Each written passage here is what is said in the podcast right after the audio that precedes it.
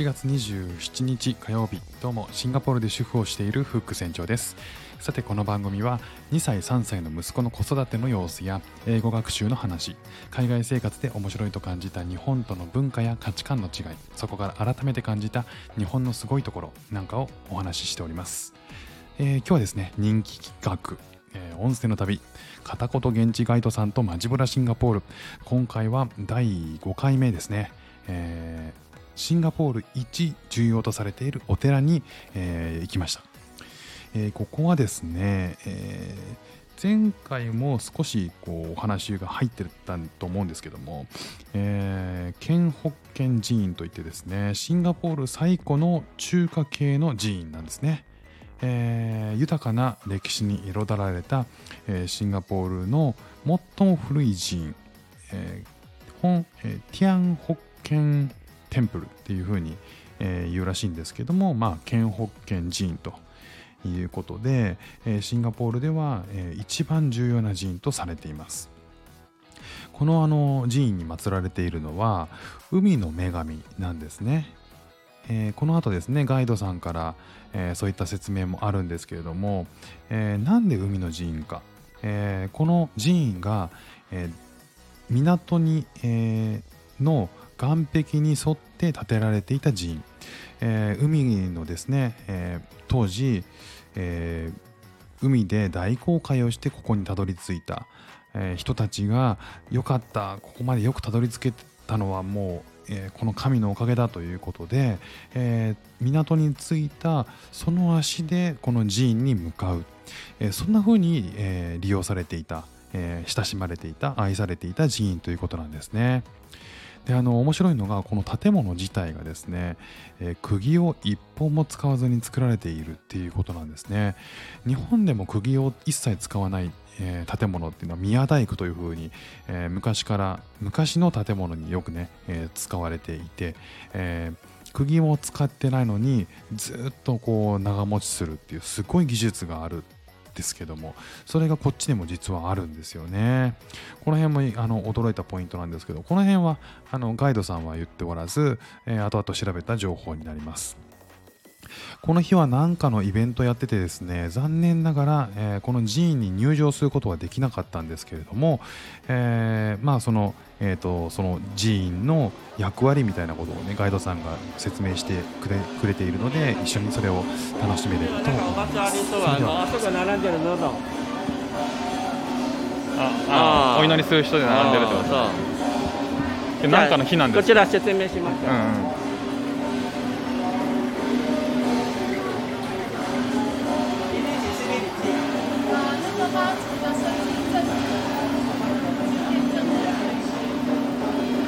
様の誕生日。すごい大事な日ですね。じゃあ分かりましたああすごいや並んでるよ。うん。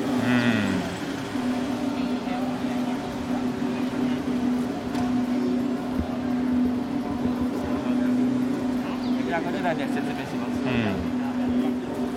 今日あのー、この神様の中には先ほど説明しましたあの海の神様名前は媽祖、うん、媽祖は人間です、うんうん、彼は女性です。女神です。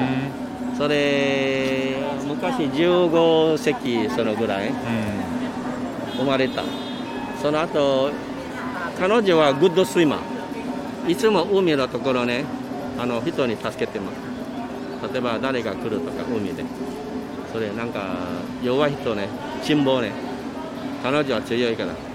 それよくねそれ彼女はちょっとあの海の関係ねすごくうまい。例えば雨降ればいつなんかウェザーフォーカ状態情報見たいからね。ウェザーフォーカ見たいから、うん、あの天気情報、うん、天気予報ね。分かってるからもう、今度あの台風来るからいつが来るから、あ全部分かってる。分かってる。だから彼彼女は亡くなりましたら、神様なね。なるほど。祀られて。名前松ね。松っぽ松有名それみんなであの昔の人ねもうおじいちゃんおばあちゃんね彼女にありがたい中国から言いましたがあの大変からね海で確かに祖先、うん先祖はみんな中国から来てるから、要は他の国から来てるから、んみんなこうこの人に助けられてる、そうこれとても有名あの中国の歴史ね松を言うとみんな分かってる、海の神様また海の神様いろいろ神様、海の神商売の神様もいるからいろいろ。なんでここに海の神様が祀られてるんですか？ここがなんか特別なんでしょう？実はみんなこれ海昔この辺り海でした。あ僕ら今立ってるところは海だったの、海でした。それ海みんな船こちら入ってくる。うんこのお寺出るのは、えー、もう18世紀。これ書いてあるのは1840に出てきました。うん1842うん。それみんな来ましたら1842もうすぐお寺見ましたもうすぐありがたい。年なるほど。そう。ですからこのこのなんかねお寺ねうん。入るときねうん。これ一つのものが出るからうん。足はこういう感じで入る。うんうんなんかうん海が、あなるほど。岸壁っていうかあそうか。さ砂浜ではなかったってそう普通ではないから、はいはいはい。大体あの一つの壁みたいなん。こちらまでよ。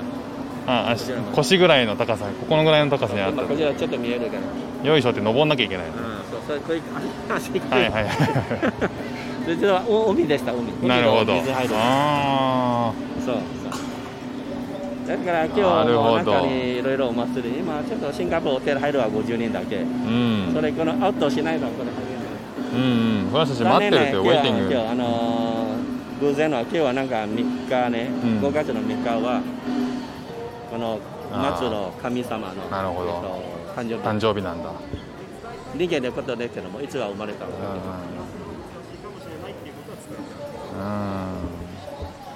なるほどね。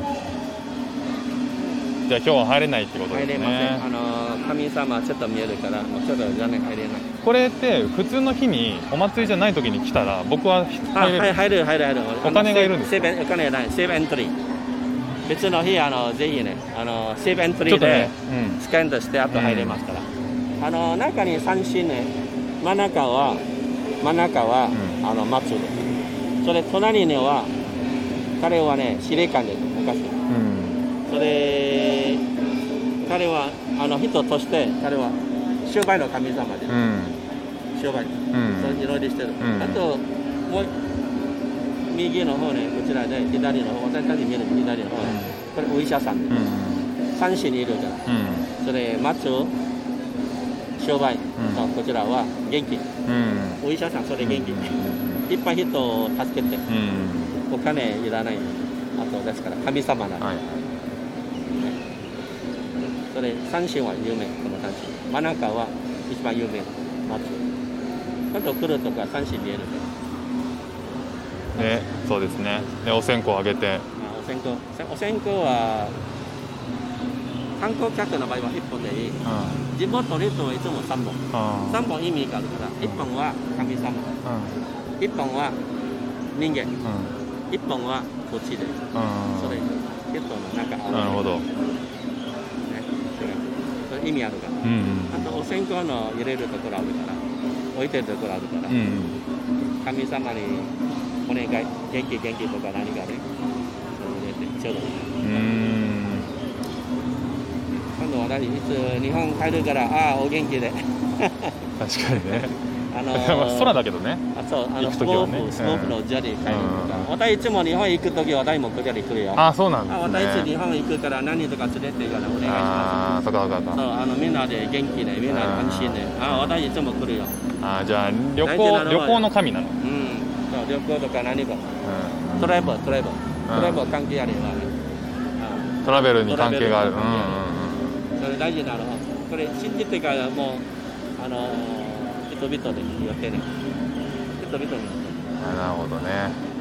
だからポピュラーでもいっぱい人来る。なるほど。これがシンガポールで一番大事にされてるというか一番一番有名な。一番大事、ん一番大事。昔からこれも有名かうら、んですから一番古いお寺。うん。うん。